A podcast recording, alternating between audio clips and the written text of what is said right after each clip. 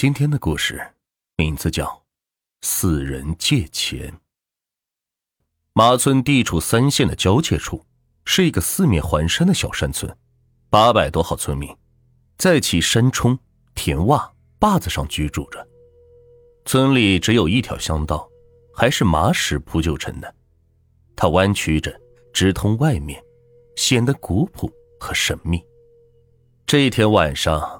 月亮身在后山的竹林里时隐时现，在塘头边洗猪菜的龙大婶突然听到了一位赶路人在说话：“我丢了一个包，里面有麻村熊方生去年在信用社借的五万块钱的条子。”熊方生，龙大婶一听到这个名字，心里就在打鼓。熊方生，村里上了年岁的人都知道，他是个老光棍。无保护，曾经和龙大婶是邻居，已经是死了二十多年了。这死了二十多年的熊方生，竟在去年还去借了钱。龙大婶想起这，心里便害怕了。他抬头看了看那说话的人，那人已经是走远了，一团黑影随着手中的烟火一暗一明，消失在了远处。龙大婶无心再洗猪菜。急匆匆的跑到了家里，对着龙大叔叫：“哎，见鬼了！见鬼了！”见龙大婶神色慌张的叫喊，龙大叔急匆匆的问：“怎么了？怎么了？”龙大婶把堂头听见和看见的对龙大叔说了。龙大叔听了是吃惊不小，思绪一会儿后，突然一声“哎呀”说：“哎呀，不好！”然后便直奔村里的王大仙家里。王大仙是这地方远近闻名的驱邪大师，据说他捉过小鬼，见过阎王。王大仙听了龙大叔的话，屈指一捏：“啊，你见的那鬼是熊方生？那懒家伙还没去投胎哟。”王大仙返回后屋，拿了纸钱，对着他的神台一番咒语念过。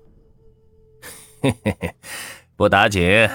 回去后要大婶不要出门，点上我给你的三炷香。明天早上八点三十去一趟熊方生的墓地，烧点纸钱，最好再捏个纸人，要捏女的。还有，大婶在家得七七四十九天，不要往高地方走，之后就没事了。龙大叔演过王大仙驱邪的一幕，抹了一把冷汗，弯着腰。对着王大仙说：“哎呀，辛苦了，谢谢你。”接着，龙大叔就递过去三十三点三元这个十公子数钱，给了王大仙，才放心的往回走。龙大叔回到家里，见老伴还坐在内屋里，是浑身发抖。他走过去安慰说：“哎，没事了，没事了。”龙大叔每天看着龙大婶，不让他出远门，唯恐他有个三长两短。这家里的事都是龙大叔做，这个五十多岁的男人累的是腰酸背痛、腿脚抽筋的。时间就这么一天一天的过去了，龙大叔和龙大婶天天掐着指头倒计时，终于，在一个晴朗的日子里，他们度过了七七四十九天的痛苦日子。直到有一天，县公安局来了人，见村代表员梁一戴着铁手铐。被带离了山村，过后有人就说，这梁一在滨江茶楼丢了一个包，拾包人把包送到了派出所，希望通过派出所找到丢包的人。可这派出所一查是熊方生，这是死了二十年的人，于是牵扯出了村代办员犯罪的事。据说梁一任村代办员，利用其权力私刻公章，冒名贷款。连死的人的名字也被冒用，这贷款的资金用来是放高利贷。